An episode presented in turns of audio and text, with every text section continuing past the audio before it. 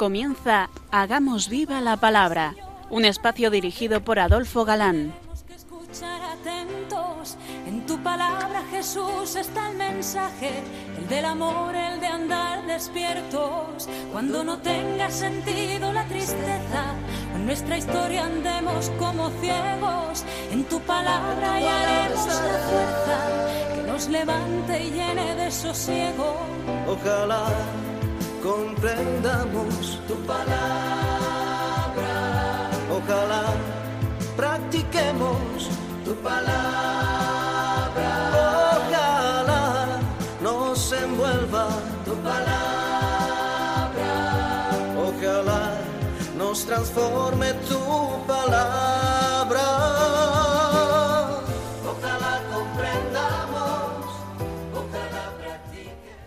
Hola amigos, bienvenidos al programa Hagamos viva la palabra.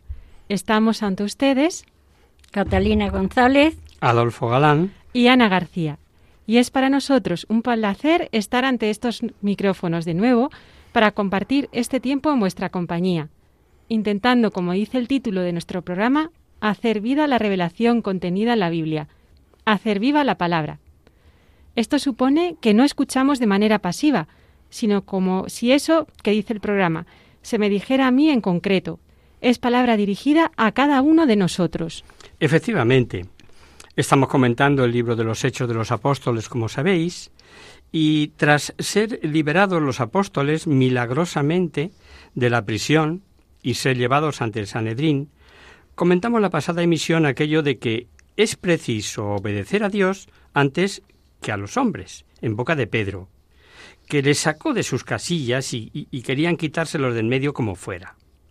Entonces interviene Gamaliel con ese discurso que catalogan todos los exegetas como ejemplar y que no nos dio tiempo a comentar el último día. Para refrescar vuestra memoria empezamos leyéndolo. Entonces, levantándose en la asamblea un fariseo llamado Gamaliel, doctor de la ley, venerado de todo el pueblo, mandó que sacasen fuera por un momento a los apóstoles, y luego dijo, Varones israelitas, mirad por vosotros lo que vais a hacer respecto a estos hombres, porque antes de estos días se levantó Teudas diciendo que era alguien. A este se unió un número de cuatrocientos hombres, pero él fue muerto y todos los que le obedecieron fueron dispersados y redu- reducidos a nada. Después de éste se levantó Judas el Galileo en los días del censo y llevó en pos de sí a mucho pueblo. Pareció también él, y todos los que le obe- obedecieron fueron dispersados. Y ahora os digo, apartaos de estos hombres y dejadlo, porque si este consejo o esta obra es de los hombres, se desvanecerá, mas si es de Dios, no la podréis destruir. No seáis tal vez hallados luchando contra Dios. Y convinieron con él, y llamando a los apóstoles, después de azotarlos, les intimidaron que no hablasen en el nombre de Jesús, y los pusieron en libertad. Y ellos salieron de la presencia del Sanedrín, gozosos de haber sido tenidos por dignos de padecer afrenta, afrenta por causa de Jesús, del nombre de Jesús, perdón. Y todos los días en el templo y en las casas no dejaban de enseñar y predicar a Jesucristo. Gamaliel era un prestigioso personaje que 20 años atrás había sido el maestro de San Pablo, nada menos, ¿no? Ya lo veremos en este mismo libro un poquito más adelante. Su categoría era tal que ostentaba el título de Rabbán, es decir, maestro nuestro, título que es superior al de rabí o maestro, y que después de él no lo tuvieron más que cuatro o cinco maestros. Tras su muerte, escritos rabínicos llegaron a decir Después que murió Rabán Gamaliel, cesó el honor de la ley. Tal era su prestigio y reconocimiento. En su exposición, como hemos escuchado, historia de otros movimientos de líderes, el fin lógico de ellos, y advirtió que por lo tanto nada hay que temer, a no ser que fuese cosa de Dios, en cuyo caso sería hacer la guerra a Dios, y de esa forma consigue, primero, calmar a las autoridades, pues como no creían de ninguna manera que, cosa, que fuera cosa de Dios, pues caían en el olvido. Segundo, agradar o contentar a los romanos, siempre atentos a todo movimiento de masas y ya sabemos cómo se las gastaban. Y tercero, consigue sosegar al pueblo, pues esta decisión que dejaba libre a estos nuevos predicadores que actuaban con poderes milagrosos. Las autoridades judías de entonces, si hubieran llegado a vivir tal vez después de veinte siglos, todavía estarían esperando que al no ser cosa de Dios se pudiera desvanecer. Pero hoy, con veinte siglos y pico de garantía y hechos extraordinarios probatorios, no sólo autoridades judías, intelectuales, artistas, adinerados, políticos, siguen diciendo que no es cosa de Dios. Lo mejor fue desde luego la decisión final, tras aceptar el razonamiento de Gamaliel. Optan por meterles miedo y azotarles. Y si a alguno se le ocurre preguntar, que convencidos de que si no es de Dios se desvanecerá y si es de Dios nada deben, hacer contra ellos, pregunto, ¿por qué azotarles? La respuesta diría, o debería, o podría ser eh, que por verganza, por, por satisfacción. Dice el texto que hemos leído que los apóstoles se fueron contentos por haber sido dignos de padecer ultrajes por el nombre de Jesús. Ya explicamos que el nombre es igual a la persona. Pedro en su segunda carta dirá que son bienaventurados los que padezcan ultrajes por el nombre de Cristo. Y San Pablo, escribiendo a los filipenses, les dice que a ellos le ha sido dado no solo creer en Cristo, sino padecer por él. Esta cita de San Pablo a los filipenses se las trae. O sea, que es un privilegio el padecer por Cristo y tan grande como la fe, pues nos dice que os ha sido otorgado no solo creer, sino padecer. Pedro y Juan se ve que ya empezaron a experimentar el gozo de padecer por Cristo y así se explica que salieran contentos. Este deseo de padecer por Cristo es una constante que se repite en la vida de los santos. Recordemos que Santa Teresa de Niña, con su hermano Rodrigo, quería irse a misiones para sufrir el martirio. Bueno, que se fueron. Lo que pasa a su tío les pilló por el camino.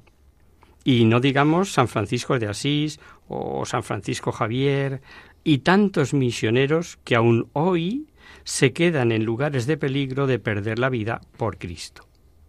El final del capítulo quinto que estamos viendo merece punto y aparte. Un solo versículo que le debería ser mm, de obligado texto en toda carrera religiosa, en toda preparación de homilía y en todo simposio de planificación pastoral, etcétera, etcétera. Porque buenas son en muchas ocasiones las guías que digo yo.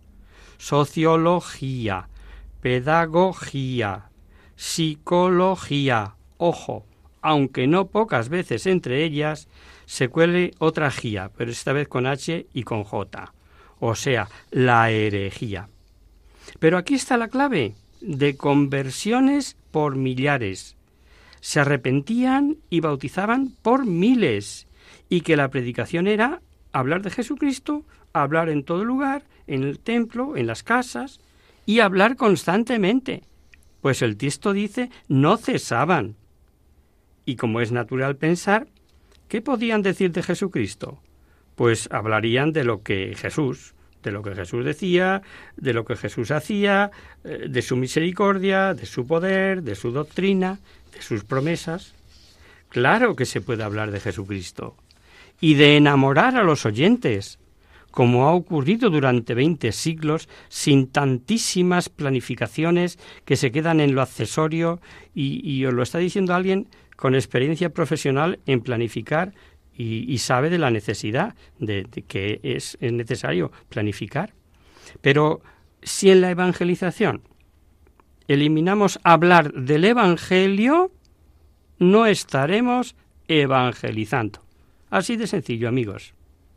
Jesús la noche de la pasión había dicho a Pedro, Yo he rogado por ti, para que tu fe no desfallezca, y tú, una vez convertido, confirma a tus hermanos. Y vamos viendo cómo el Espíritu Santo es fuerza dinámica en la Iglesia, pero vemos también que en Pedro actúa de una manera singular. Recordar citas como estas. En aquellos días Pedro se levantó en medio de los hermanos, y los reunidos eran como ciento veinte en número, y dijo, etcétera, ¿no? Y vamos viendo cómo Pedro primero interpreta, dice que se ha de completar el número de los apóstoles y las condiciones que ha de reunir el nuevo candidato. Segundo, es el primero en levantarse en Pentecostés. Es el primero en hablar al pueblo y convertir a miles. Es el primero en hacer milagros. Es el que dijo a Ananías que su corazón fue tomado por Satanás. Y seguiremos viendo cómo él recibió una singular revelación para abrir las puertas de los, a la iglesia de los gentiles, etcétera, etcétera. El libro vais a ver, o ya os lo estáis viendo, que es muy bonito, que no solo contiene historia, sino que es historia doctrinal de los primeros pasitos que dio la iglesia. Todo esto para que los que sabemos que Jesucristo le dio a Pedro personales poderes y que tras las promesas le cedió a apacentar el rebaño, texto que no admite duda, en la escena de la última aparición que narra Juan en el amanecer aquel en Tiberíades, y lo vemos con una lógica aplastante.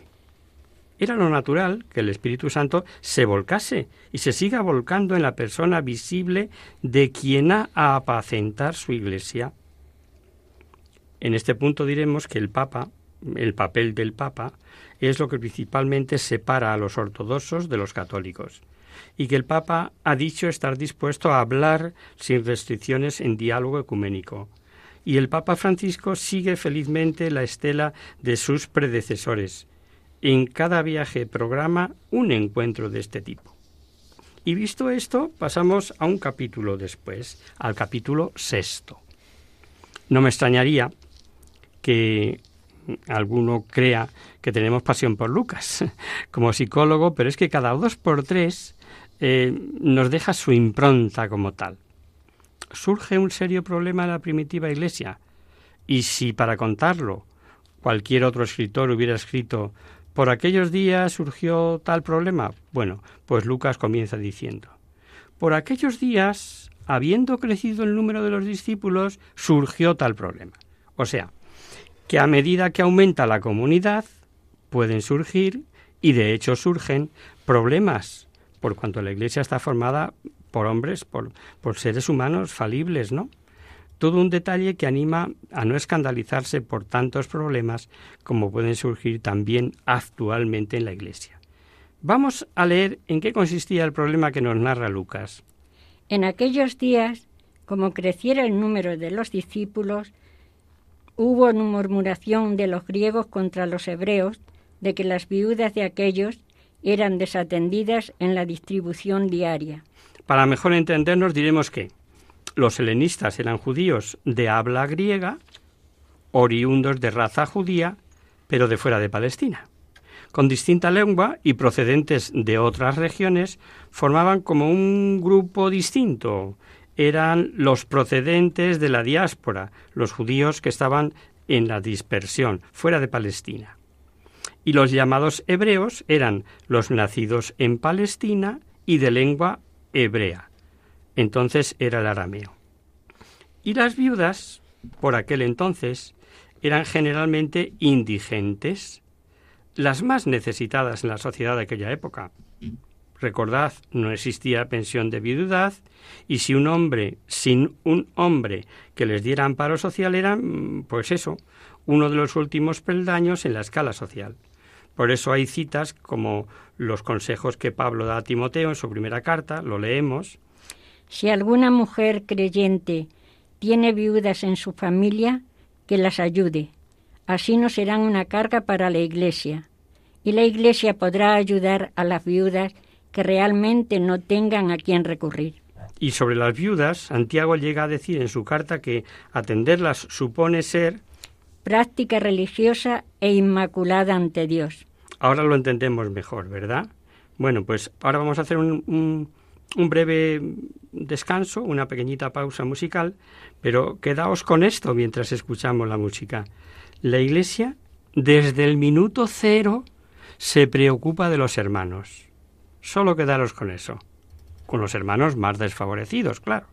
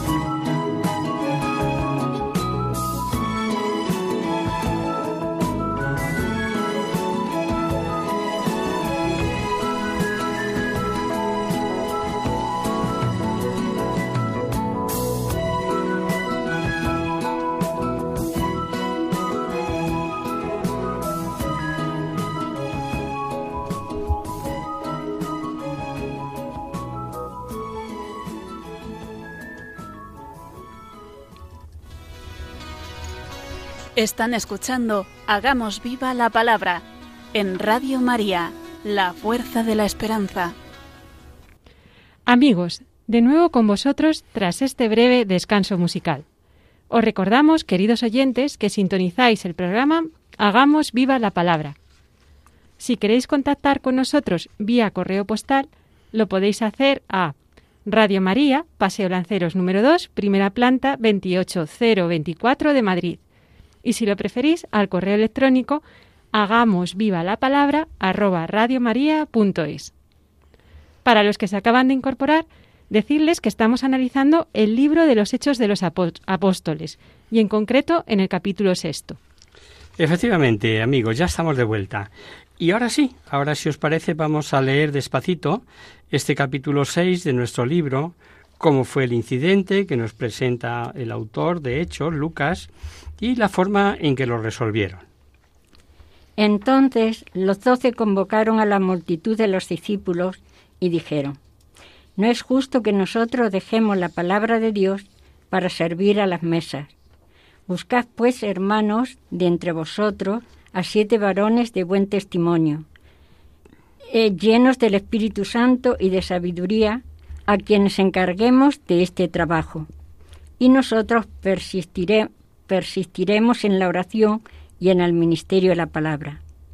Agradó la propuesta a toda la multitud y eligieron a Esteban, varón lleno de fe y del Espíritu Santo, a Felipe, a Prócoro, a Nicanor, a Timón, a Parmenas y a Nicolás prosélito de Antioquía, a los cuales presentaron ante los apóstoles, quienes, orando, les impusieron las manos, y crecía la palabra del Señor, y el número de los discípulos se multiplicaba grandemente en Jerusalén. También muchos de los sacerdotes obedecían a la fe. Vemos que los apóstoles no niegan la situación reclamada por los helenistas y también vemos que encargados de las distribuciones no eran los propios apóstoles, sino otras personas, dando a entender que no podían dedicarse a ello porque su obligación estaba en la predicación y en la oración.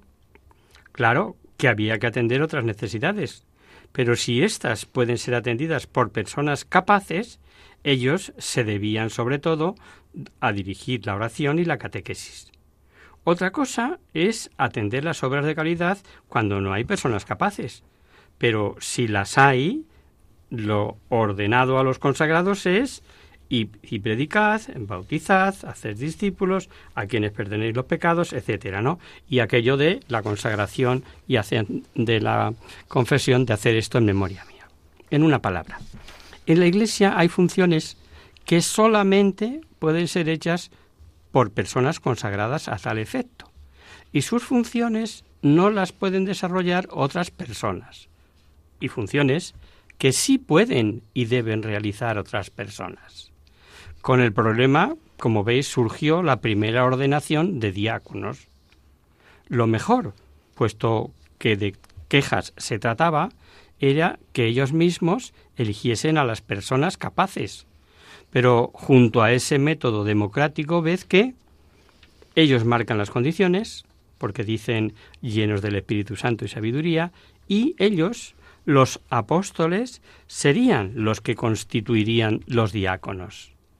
Ricciotti traduce los que pondremos, de forma que hay una elección democrática, sí, pero sujeta a las condiciones marcadas por la jerarquía y un método jerárquico.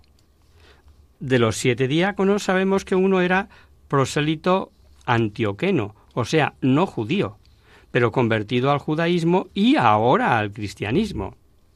De Esteban veremos más adelante ampliamente su martirio, pues fue el primer mártir de la Iglesia y también veremos actuaciones de Felipe el diácono, que no podemos confundir con el otro Felipe, el apóstol. De los cinco restantes, nada sabemos. Hay algunas opiniones, entre las que destacan las de San Agustín y San Jerónimo, que dicen que el prosélito Nicolás fue el fundador de la secta de los Nicolaitas, herejes de dudosa procedencia y moral. Sin embargo, otros santos padres, como Clemente de Alejandría y Eusebio de Cesarea, por el contrario, dicen que no tienen por qué haber ninguna similitud, ninguna identidad de esta secta de los primeros tiempos justamente con el diácono Nicolás. Muy importante es el texto en que nos habla de una verdadera ordenación litúrgica, con independencia de que el rito de la imposición de manos pueda tener algunas veces otros significados, aquí está claro que hay una consagración en orden a una función pública en la Iglesia. Imposición de manos, de la que hablará San Pablo en diversas ocasiones y en sus cartas, como por ejemplo cuando escribe su primera carta a Timoteo. No descuides el don que hay en ti, que te, que te fue dado mediante profecía con la imposición de las manos del presbítero. Además, sabemos que no fue solamente para la misión material de distribución de socorros, pues veremos cómo desarrollaron funciones más elevadas y espirituales, concretamente de Esteban y Felipe, de los que se nos dice que estaban entregado al ministerio de la palabra.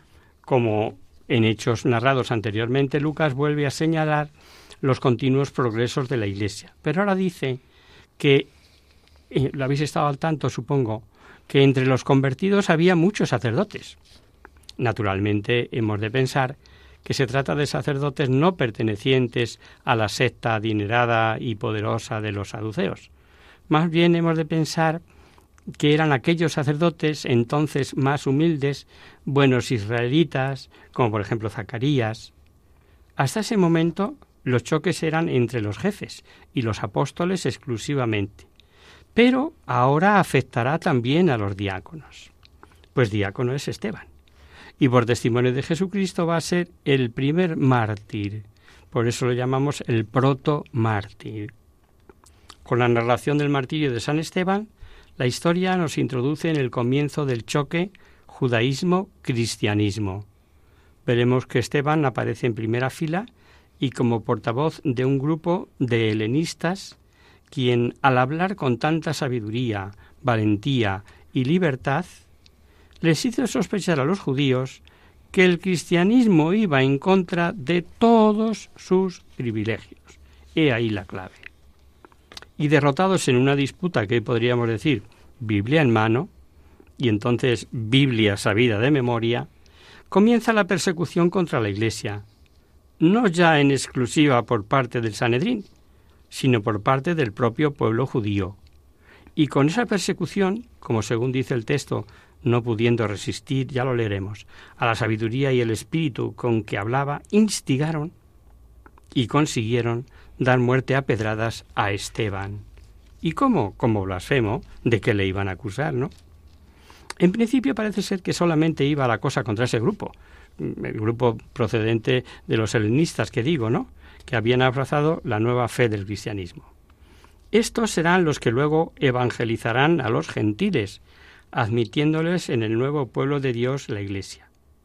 Y no olvidemos que helenistas eran Bernabé y Pablo, este perteneciente a los judíos de Cilicia. Los que saltaron contra Esteban pertenecían a la sinagoga de los libertos, probablemente descendientes de aquellos judíos que Pompeyo llevó a Roma como esclavos. Es posible que hubiese también otros judíos de la diáspora e incluso de otras sinagogas que les servían de puntos de reunión en Jerusalén.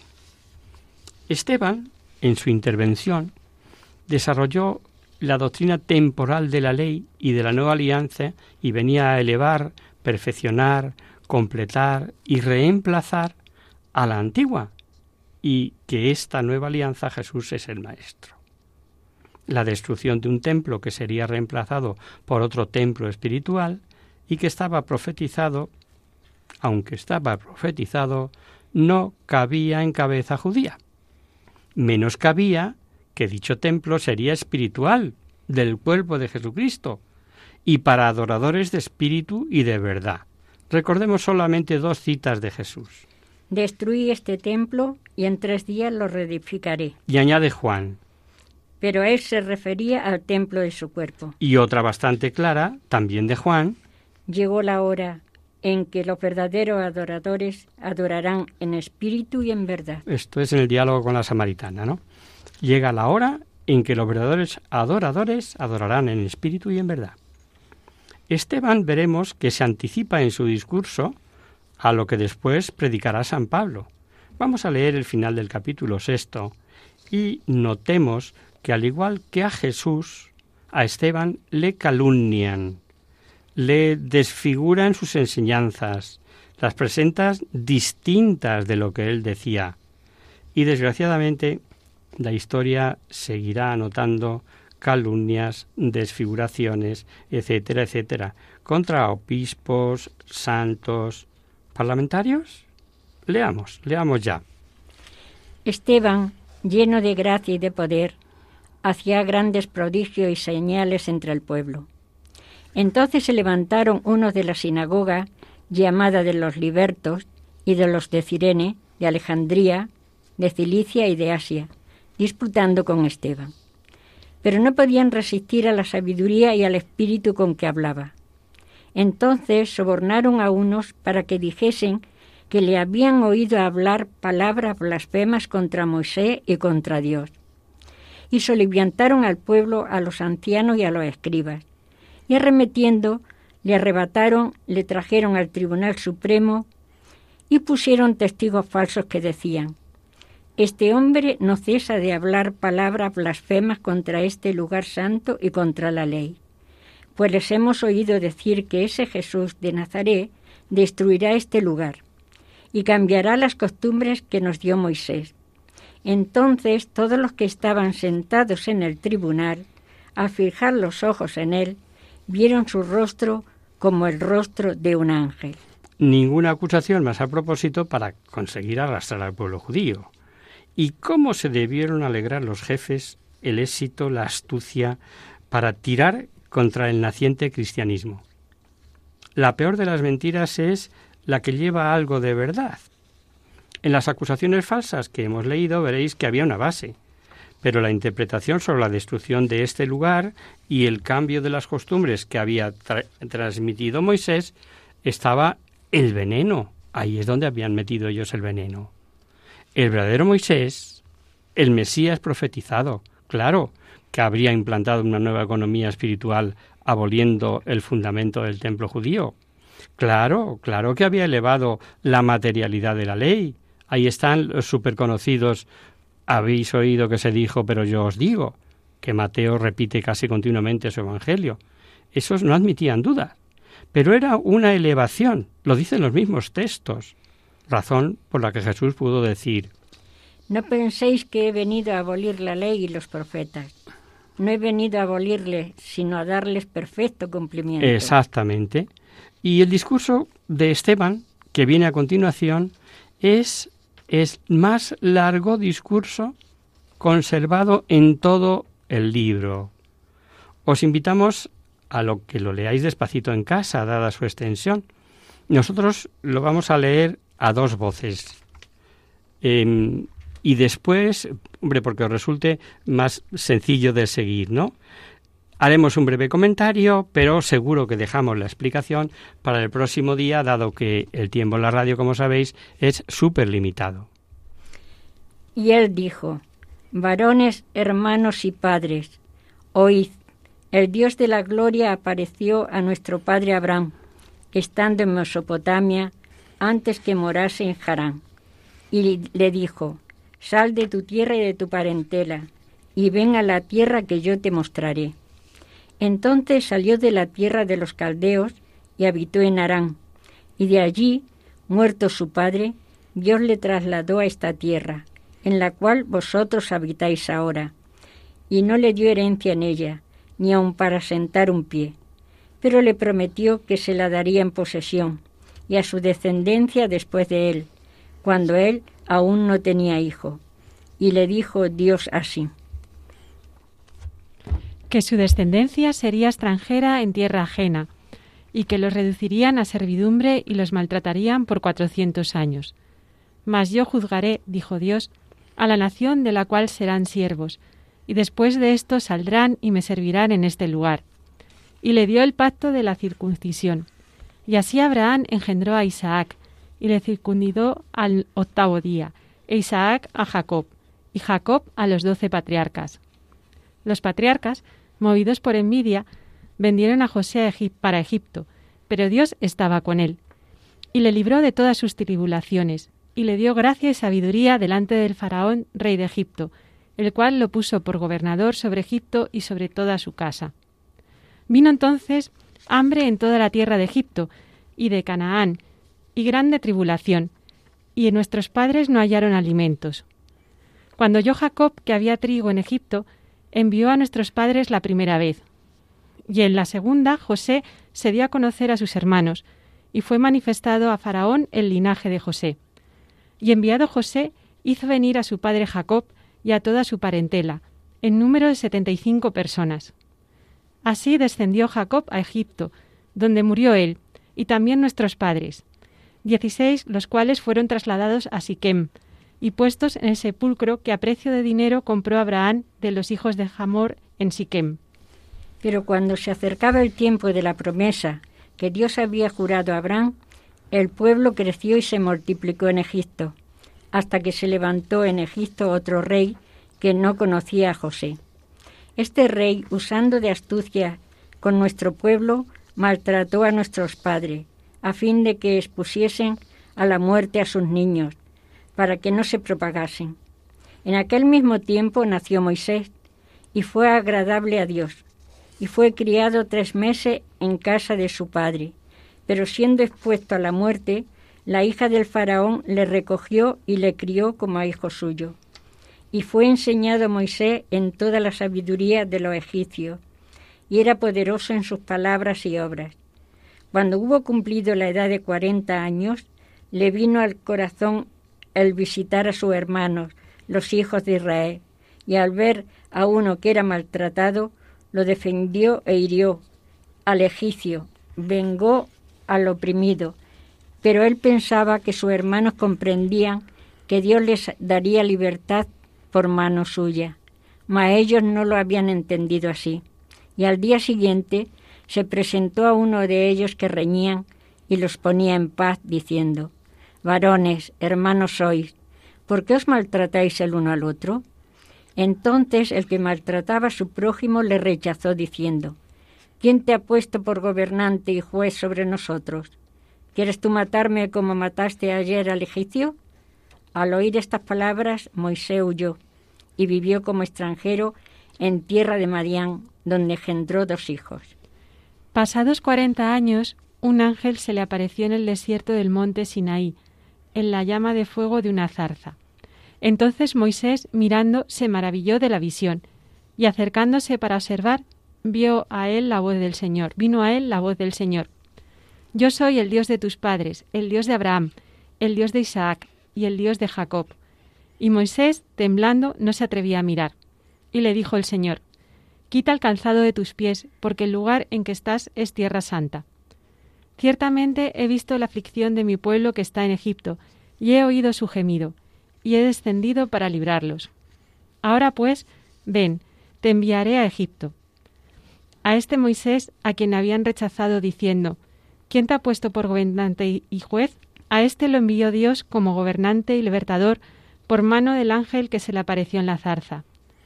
Este lo sacó, habiendo hecho prodigios y señales en tierra de Egipto, y en el Mar Rojo, y en el desierto por cuarenta años. Este Moisés es el que dijo a los hijos de Israel, Profeta os levantará el Señor vuestro Dios de entre vuestros hermanos, como a mí.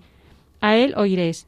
Este es aquel Moisés que estuvo en la congregación en el desierto con el ángel que hablaba en el monte Sinaí, y con nuestros padres, y que recibió palabras de vida para quedarnos, al cual nuestros padres no quisieron obedecer, sino que le desecharon, y en sus corazones se volvieron a Egipto, cuando dijeron a Aarón, Haznos dioses que vayan delante de nosotros, porque a este Moisés, que nos sacó de la tierra de Egipto, no sabemos qué haya acontecido, que haya acontecido. Entonces hicieron un becerro, y ofrecieron sacrificio al ídolo, y en las obras de sus manos se regocijaron. Y Dios se apartó, y los entregó a que rindiesen culto al ejército del cielo, como está escrito en el libro de los profetas. ¿Acaso me ofrecéis víctima y sacrificio en el desierto por cuarenta años, casa de Israel? Antes bien llevasteis al tabernáculo de Moloch y la estrella de vuestro dios Refán, figuras que os hicisteis para adorarlas. Os transportaré pues más allá de Babilonia. Tuvieron nuestros padres el tabernáculo del testimonio en el desierto, como había ordenado Dios cuando dijo a Moisés que lo hiciese conforme al modelo que había visto, el cual recibió a su vez por nuestros padres, lo introdujeron con Josué al tomar posesión de la tierra de los gentiles, a los cuales Dios arrojó de la presencia de nuestros padres hasta los días de David. Este halló gracias delante de Dios y pidió proveer tabernáculos para el Dios de Jacob. Mas Salomón lo edificó casa, si bien el Altísimo no habita en templos hechos de mano, como dice el profeta. El cielo es mi trono y la tierra el estrado de mis pies. ¿Qué casa me edificaréis? dice el Señor. ¿O cuál es el lugar de mi reposo? ¿No hizo mi mano todas estas cosas? duros de cerviz e incircuncisos de corazón y de oídos. Vosotros resistís siempre al Espíritu Santo como vuestros padres, así también vosotros, ¿a cuáles de los profetas no persiguieron vuestros padres? Y mataron a los que anunciaron de antemano la venida del justo, de quien vosotros ahora habéis sido entregadores y matadores. Vosotros que recibisteis la ley por disposición de ángeles y no la guardasteis. Ya os decía que era un poquito extenso, pero precioso, o sea, no se puede resumir mejor eh, con todos los hitos en la historia de la salvación. Es como veis un extracto, un extracto de la historia de la salvación, recogida en grandes pasos hasta llegar a Cristo. Pero será el próximo día ya, si Dios quiere, cuando abordaremos el comentario. Pues hoy el tiempo se nos fue, queridos oyentes.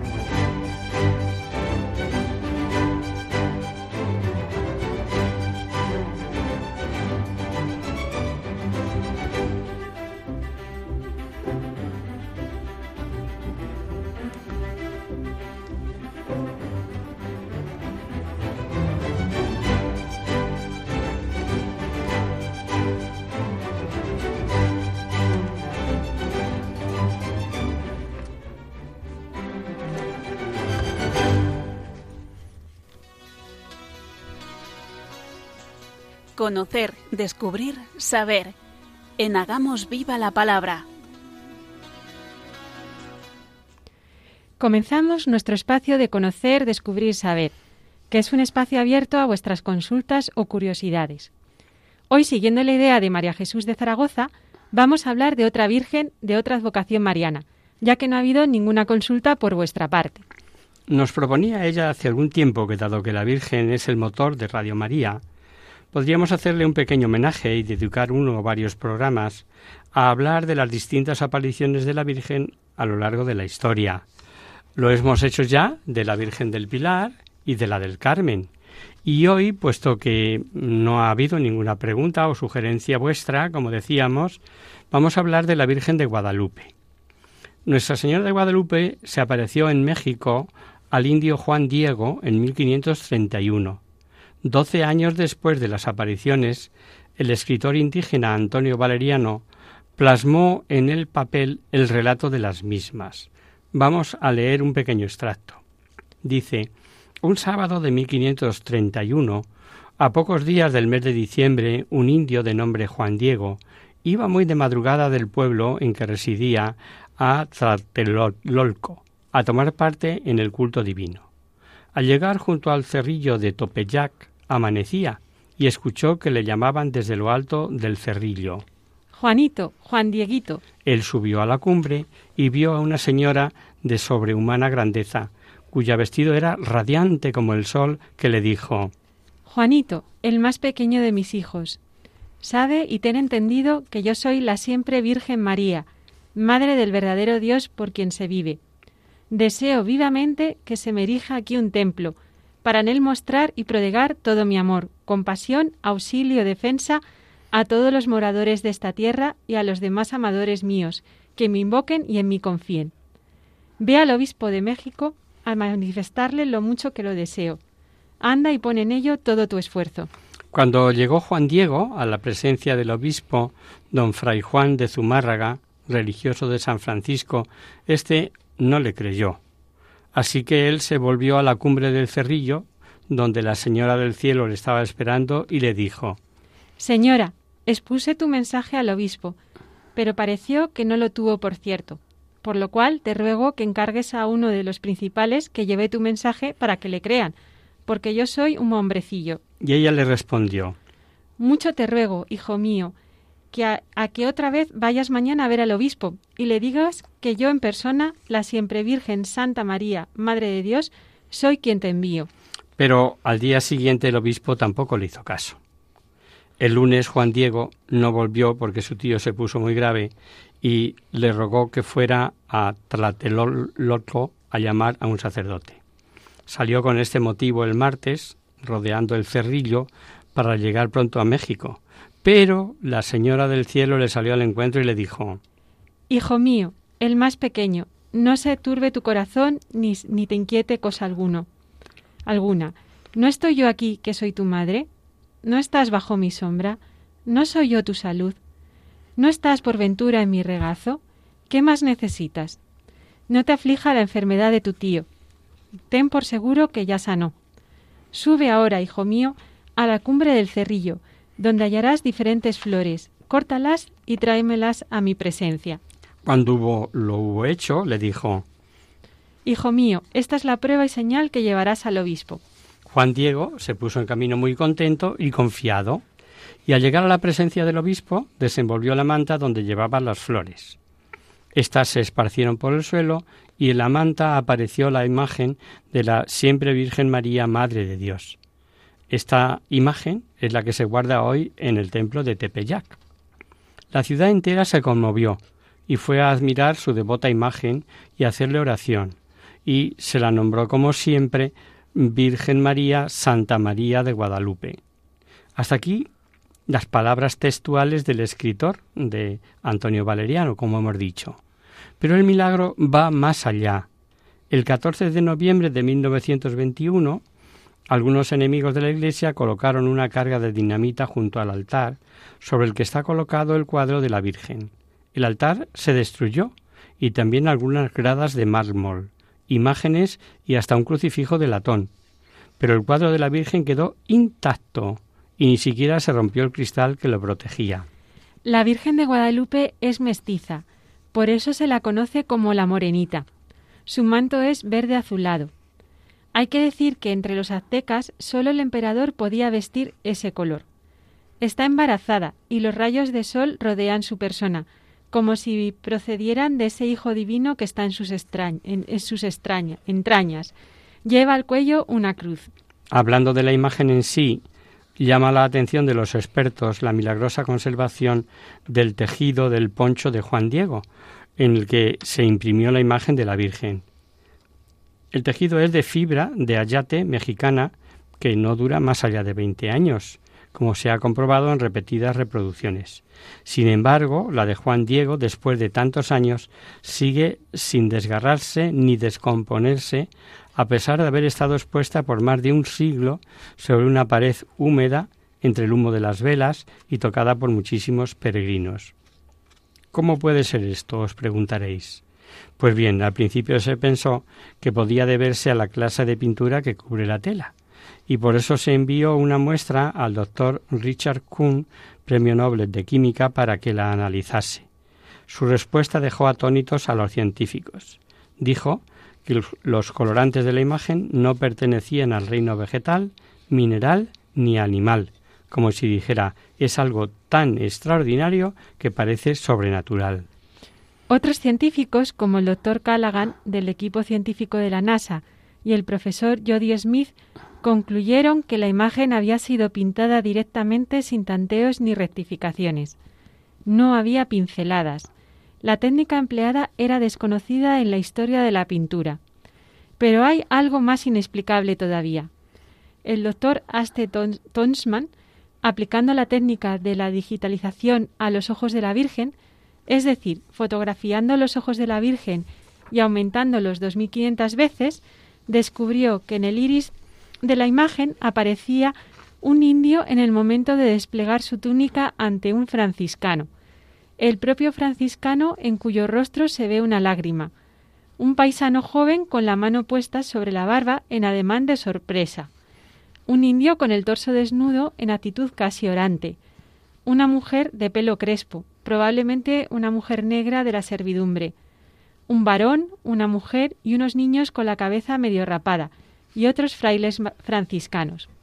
Es decir, el mismo episodio relatado por Antonio Valeriano en el momento del milagro. Así queda como un milagro permanente, del que la ciencia solo puede decir que es inexplicable, que en la córnea del ojo de la Virgen, de tan solo 7 milímetros, se haya podido pintar en miniatura a unas 15 personas.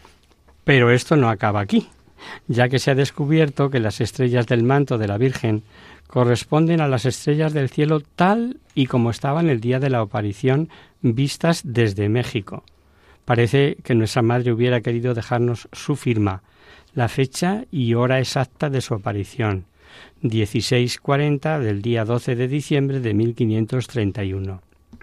No parece casualidad que en la pupila de la Virgen se encuentre una familia, el papá, la mamá y tres hijos, y que esto no haya podido verse hasta el siglo XX, siglo en que la familia ha sido tan amenazada por el divorcio, la infidelidad o el aborto, por ejemplo. La familia está en el centro de atención de nuestra Madre la Virgen. Ella puso fin a la brutal costumbre azteca de los sacrificios humanos y quiere poner fin también a tantos sacrificios humanos que tienen lugar en el seno de sus madres, en el aborto. Escuchemos este mensaje de nuestra Madre que quiere la unidad y fidelidad de la familia y que es siempre defensora de la vida por nacer. Y aquí lo dejamos por hoy. Esperamos que hayáis aprendido algo más sobre la Virgen, en este caso de la aparición de Guadalupe, tan venerada en México, y se suscite también en nosotros esta preciosa devoción. Y hasta aquí, queridos amigos, el programa de hoy. Os dejamos con nuestra sintonía. Y os recordamos que si queréis dirigiros al programa para cualquier duda, aclaración o sugerencia, participando en el espacio de conocer, descubrir, saber, Estamos a vuestra total disposición y encantados de atenderos en la siguiente dirección. Radio María, Paseo Lanceros número 2, primera planta 28024 de Madrid. O bien, si lo preferís, al correo electrónico hagamos viva la palabra arroba radiomaria.es. Os hemos acompañado esta tarde Adolfo Galán, Cati González y Ana García. El próximo miércoles, como sabéis, está el programa del Padre Rubén Inocencio, que alterna con nosotros, quien guarda mi palabra. Por tanto, nosotros nos encontraremos de nuevo dentro de 15 días, si Dios quiere. Con un programa interesante como todos, en el que comenzaremos explicando el discurso de Esteban, obviamente. Ya veréis que no tiene desperdicio. Hasta el próximo día, amigos. Hasta dentro de 15 días. Hasta una próxima emisión, amigos.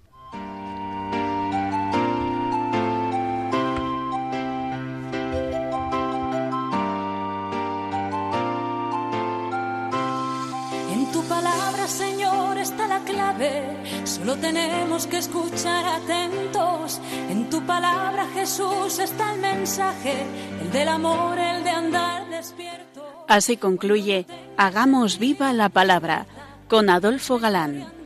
como ciegos, en tu palabra y haremos la fuerza que nos levante y llene de sosiego. Ojalá